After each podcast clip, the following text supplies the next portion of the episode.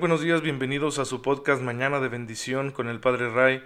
Les envío un cordial saludo, un fuerte abrazo a todos ustedes que gracias a Dios ya son muchos que reciben este mensaje mañana con mañana, un mensaje que se inspira en la palabra de Dios y en la bimilenaria enseñanza de la Iglesia y que quiere ayudarte con humildad a encontrar esa conexión espiritual con Dios diaria para que tú te sientas motivado y puedas vivir tu vida de la manera más cristiana posible, incluso en medio de la adversidad. Quiere ser una contribución para que tú te formes, te enamores de la fe, fe que da vida, fe que nos salva, fe que transforma nuestra existencia.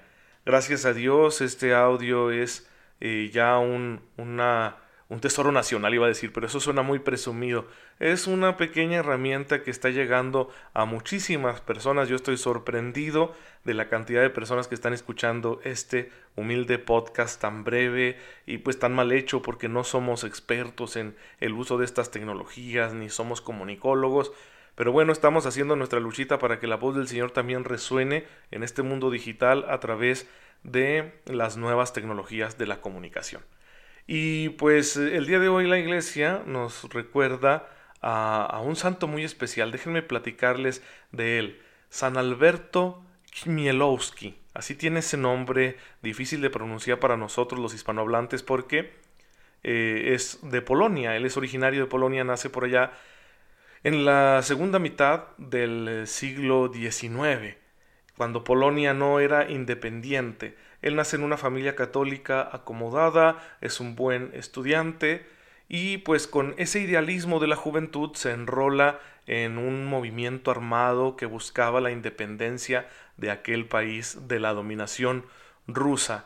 Lo hicieron prisionero, fue herido, tuvieron que amputarle una pierna y pues no le salió, ¿verdad?, su proyecto, él tuvo que huir del país porque había una represión de parte de los rusos hacia los polacos que habían luchado por la independencia, Tuvo que irse y estuvo estudiando en varios lugares donde se convirtió en un artista reconocido y al mismo tiempo empezó a desarrollar un sentido espiritual muy profundo, a cuestionarse todo aquello en lo que él había creído y a reencontrarse con el Dios que le habían enseñado a conocer sus padres cuando era niño.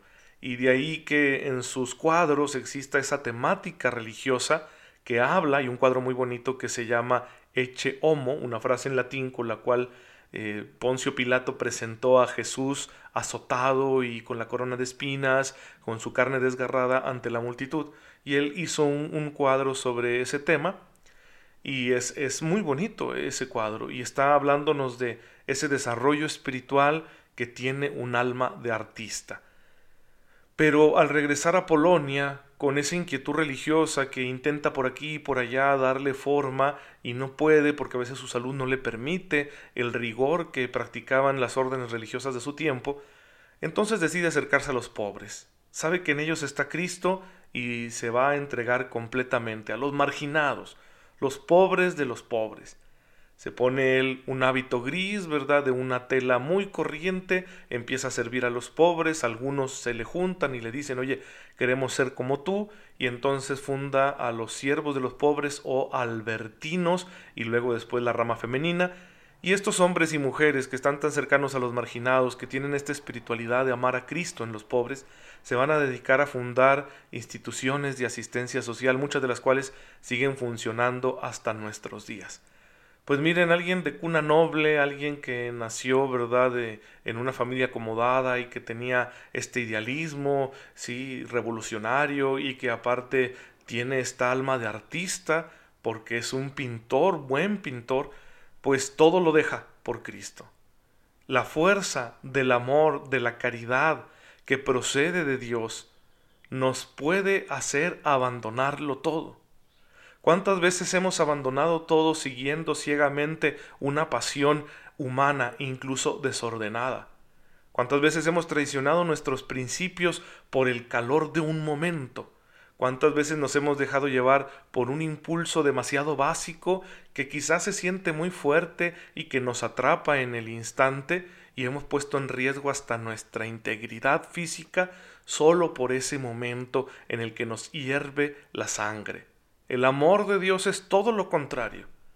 Es una pasión tan fuerte, pero que no se queda atrapada en el instante, ni en el momento, ni en el egoísmo, ni en el arrobamiento de las cosas placenteras, sino que es una urgencia de darlo todo, una urgencia de dedicar la vida a algo que valga la pena, un movimiento muy fuerte en nuestro espíritu, en nuestro entendimiento, eh, perdón, en nuestra voluntad, que nos mueve, nos lleva a dar todo lo que tenemos porque si no nos entregamos voluntariamente nuestra vida no tendrá sentido, no será una vida plena. La vida plena solo puede darse en la entrega total.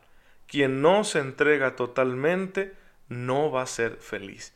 Pero la entrega total en el servicio, en la generosidad, en el sacrificio, en las buenas causas que liberan al hombre, entrega total a la formación de una familia, a un matrimonio, a una vocación sacerdotal o religiosa, entrega total a un apostolado, a una misión que tú encuentras en la vida como cristiano, entrega total a tu profesión cuando tu profesión representa un servicio muy noble a los demás, como la vocación que tiene un médico, por ejemplo. Entrega total a esa forma concreta de amar a los demás, de amar y servir a los demás, que tú vayas encontrando en la vida. Y precisamente de eso estamos hablando nosotros aquí en Mañana de Bendición, de la caridad, la virtud de la caridad. ¿sí? La caridad, el amor a lo divino es lo que mueve al hombre a la grandeza, lo que nos saca de la esclavitud del momento, de solo estar buscando gratificaciones eh, momentáneas, instantáneas, inmediatas, y de buscar la gran gratificación. La gran gratificación es saber que mi vida es buena para alguien, saber que mi vida le sirve a los demás y que eso tendrá un fruto de eternidad porque así como doy amor, yo espero ser amado y espero ser amado eternamente. Entonces Dios me ama y con su amor me mueve a entregarme y entregándome yo voy eh, subiendo los escalones que conducen al amor verdadero y pleno que nos está esperando en el reino de los cielos. Por eso detenernos a estudiar la virtud de la caridad es tan importante. Por eso en la tradición teológica clásica de la Iglesia Católica la caridad es presentada como la más importante de todas las virtudes. Es de hecho la que le da forma a las demás virtudes. Es la que las pone en orden, en armonía dentro de la vida de la persona, del individuo. Es la caridad la que purifica nuestras motivaciones a la hora de convertirnos en personas virtuosas, porque alguien puede querer ser virtuoso para destacar, puede querer ser virtuoso para ser importante, puede querer ser virtuoso para recibir reconocimiento. Entonces la caridad purifica eso y hace que la virtud sea realmente algo bueno. Por eso San Pablo dice en Colosenses 3:14 que la caridad es el vínculo de la perfección. La perfección a la que aspira un cristiano es ante todo perfección en la caridad. Es la respuesta a una iniciativa de Dios. La caridad es la manera que tú y yo tenemos de decirle a Dios sí, de decirle a Dios gracias, de decirle a Dios yo también te amo, de decirle a Dios yo también quiero estar contigo. Y que se debe traducir, para no quedarse en un ideal abstracto, se debe traducir en mi manera de conducirme en la vida. La caridad tiene que ser la guía, la regla mediante la cual yo me conduzco en esta vida mi forma concreta de tratar a los demás, incluso de tratarme a mí mismo, debe estar caracterizada por la caridad. Y producirá frutos, por supuesto. Cuando alguien ama de verdad, con este amor divino que ya se nos infundió, ya está nuestro corazón lleno de ese amor divino desde el día que fuimos bautizados. Pero en esa acción Dios ha encerrado todo el potencial de ese amor divino como en una semilla conforme tú y yo nos vamos haciendo conscientes en nuestra propia vida, en nuestro propio proceso de maduración, vamos dejando que se desarrolle la caridad. Eso sería lo ideal, eso sería lo mejor, que tú y yo no le pusiéramos trabas al crecimiento de esa semilla dentro de nosotros, sino que la dejáramos fructificar en todas las áreas de nuestra vida hasta que dé los frutos del gozo, la paz y la misericordia. La culminación de todas nuestras obras es el amor, dice San Agustín. Ese es el fin. Para conseguirlo, corremos, hacia Él corremos, una vez llegados, en Él reposamos. El amor, hermanos, nos está esperando hacia el final de nuestra vida. Amor eterno, perfecto, incondicional, que producirá en nosotros una existencia de completa felicidad. Pero necesitamos dejarlo fructificar. Por eso hay que pedirle a Dios su auxilio constante, para que la gracia del amor divino que ya recibimos se desarrolle en cada dimensión de nuestra existencia, en cada momento en el que yo tengo que vivir mi vida cristiana, en, en cada día, cada día que yo estoy vivo y que tengo que realizar mis tareas y encontrarme con mis hermanos y, y en fin, ¿verdad? Estar siempre pendiente de lo que estoy haciendo, que en todo eso se manifieste la caridad de Dios. No hay detalle, por pequeño que sea, en el cual no puede estar presente la caridad. Este amor divino puede estar presente en la realización de las obras más sencillas de tu día con día. Por ejemplo, en los quehaceres de la casa, ¿verdad? Que tienes que limpiar, lavar platos, en el trato cotidiano con las personas, sean quienes sean, en eh, el enfrentar las pequeñas contrariedades de la vida, al tener que hacer uso de paciencia con las cosas que no salen como tú quieres o cuando tú quieres, en todo está la caridad en todo está presente, pero si tú quieres que la caridad haga que ese instante, ese momento, ese pequeño detalle trivial se convierta en algo extraordinario, es tu responsabilidad dejarla actuar. Es tu responsabilidad dejarte llevar por ella, decirle que sí. Tú sientes ese impulso de la caridad en tu vida, pues dile que sí y habrá frutos buenos. Y tendrás que luchar con la tentación. La tentación que es como esa voz, ¿verdad?, del diablito que se pone a tu oído y te dice, no, no le hagas caso al amor, ¿sí? Tú haz lo que te dice tu egoísmo, tú haz lo que te dice tu, tu pasión, tú déjate llevar por tus arranques, tú busca nada más lo que sea gratificante pues hay, por eso tenemos tantos problemas como seres humanos, porque le hacemos demasiado caso a esa voz egoísta a la que el demonio le sopla para que nosotros siempre estemos atrapados en la mediocridad, siempre estemos atrapados en el egocentrismo, siempre estemos atrapados en la búsqueda de ambiciones inútiles, en la búsqueda de placeres vanos, etcétera y por eso no crecemos y nuestra vida se puede deteriorar tanto que disminuye nuestra capacidad de amar y nos volvemos odiosos hasta para los que están cerca de nosotros.